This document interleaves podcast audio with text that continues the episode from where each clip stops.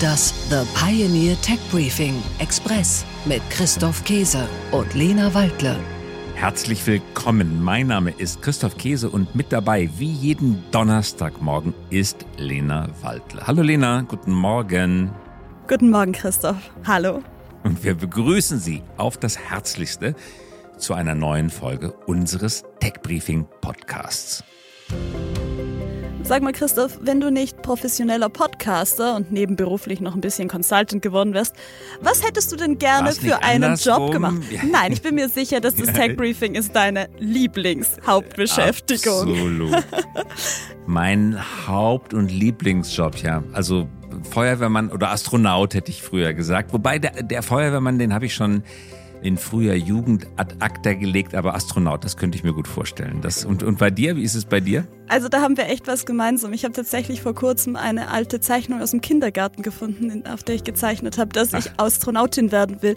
Und ich glaube, das hat auch was damit zu tun, dass kennst du diese Kinderbücher Briefe von Felix? Der war auch mal im All und ich glaube, ich wollte auch ins All. Ja, ja. ja, blasse Erinnerung. mhm. Und um das zu schaffen, muss man durch das, im Neudeutschen würde man sagen, Assessment Center gehen, um Raumfahrerinnen, Raumfahrer, die Russen hätten gesagt, Kosmonautin, Kosmonaut zu werden. Und dieses Assessment Center gilt als eines der schwersten der Welt. 22.500 Bewerbungen hat die Europäische Raumfahrtbehörde ESA erhalten. 22.500 Frauen und Männer, die ins All fliegen wollen, aber nur 17 haben die Prüfung tatsächlich geschafft. Davon werden aber nur fünf wirklich ins All fliegen. Die anderen, die bleiben auf der Reservebank, vor allem auch aus politischen Gründen. Das ist schon interessant. Überall hängen Zettel oder Werbungen, Mitarbeiterinnen, Mitarbeiter gesucht. Man kann keine Bäckerei betreten, ohne Personal, Werbezettel und Werbeplakate zu erkennen. Auf jedem Lastwagen steht drauf, fangt an bei uns zu arbeiten. Jeder bewirbt sich Mitarbeiter. Und hier ist es genau andersherum. 22.500 Menschen wollen auf einen der 17 begehrten Plätze und nur fünf von denen kommen tatsächlich ins All. Und das bringt uns zu Nicola Winter. Nicola Winter ist seit kurzem Reserveastronautin bei der ESA. Ja, und wir haben sie für das Tech Briefing gefragt, wie wird man denn Astronautin? Wie läuft so ein Bewerbungsverfahren ab? Denn ich hatte wirklich keine Ahnung, was man so machen muss, um Astronautin zu werden. Und weil wir schon dabei waren, haben wir natürlich auch über den aktuellen Stand der europäischen Weltraumwirtschaft gesprochen. Wie wird man Astronaut? Alles, was man vor der Auswahl machen muss, so im Leben, um qualifiziert zu sein, und dann das Auswahlverfahren selber. Wenn ich jetzt zwischen 30 und 50 bin und irgendwas mit Mathe, Technik, Naturwissenschaften, Medizin, irgendwas ganz breit in die Richtung studiert habe, kann ich mich bewerben. Und dann haben das eben 22.000 getan. Dann ist Runde 1. Die ist richtig fies, weil da kann man nur seinen Lebenslauf äh, uploaden, online ein paar Fragen beantworten und dann sucht der Algorithmus aus. Und der Computeralgorithmus hat nur 1400 Leute eingeladen. Also 21.100 haben schon mal gar keine Einladung bekommen. 22.500 Bewerberinnen und Bewerber bei der ESA. Aber nur eine davon hat es ins Tech Briefing geschafft. Das sollten wir auch mal hervorheben. Ja, das Und stimmt. ich muss jetzt schon sagen, Christoph, ah, Nicola war schon einer der coolsten Gäste, die wir bisher im Tech Briefing hatten. Ich bin schon ein ziemlicher Fan. Nicola Winter, sie ist jetzt, wie gesagt, Reserveastronautin der ESA. Vorher hat sie aber auch einen sehr spannenden Job inne gehabt. Sie war nämlich Kampfjet-Pilotin bei der Bundeswehr. Also tatsächlich Top Gun in weiblich. Vorne direkt sozusagen am Schubhebel, am Joystick. Sie flog zum Beispiel den Eurofighter als eine von drei Frauen in der deutschen Luftwaffe. Aktuell ist sie Majorin der Reserve. Ja, denn nebenbei promoviert sie in Luft- und Raumfahrttechnik, unterrichtet als Dozentin für Krisen- und Notfallmanagement, macht ihren Hubschrauberflugschein und ist beim Deutschen Zentrum für Luft- und Raumfahrt als Projektmanagerin für die Satellitenstarts zuständig.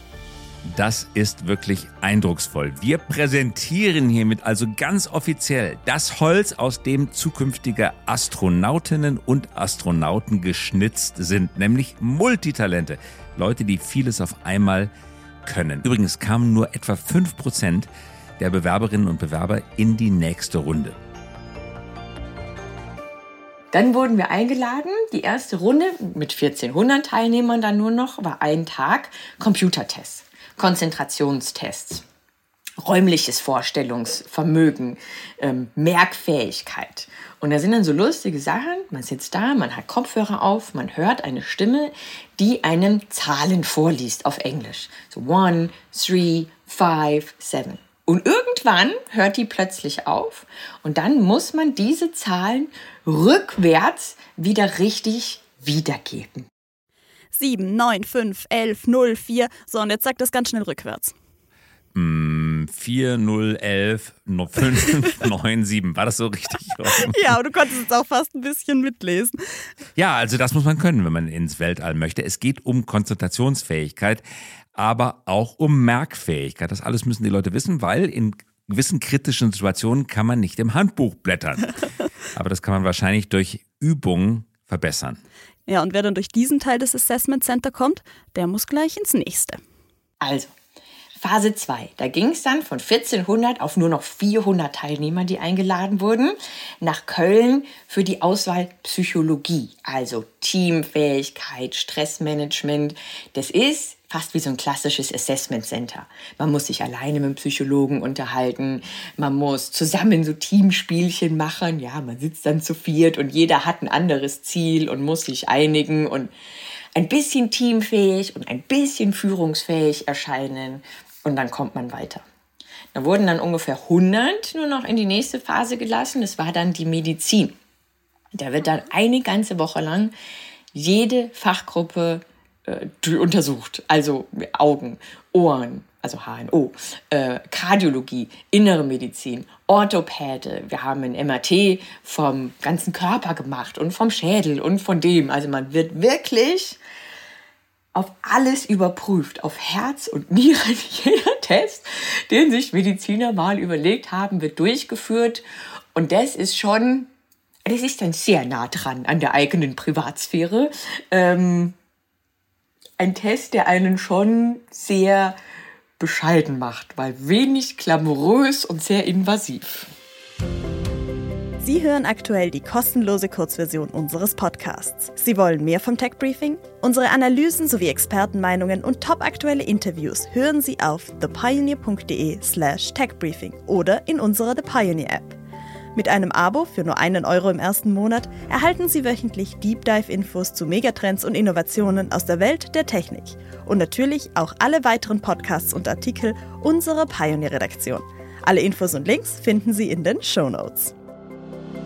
Und damit, Lena, sind wir schon wieder am Ende unserer Folge angelangt. Wir wünschen noch einen guten Start in den Tag und dann morgen einen guten Start ins Wochenende. Herzliche Grüße von Christoph Käse und von Lena Waldle. Liebe Grüße und wir hören uns wieder nächste Woche. Das The Pioneer Tech Briefing Express mit Christoph Käse und Lena Waldle.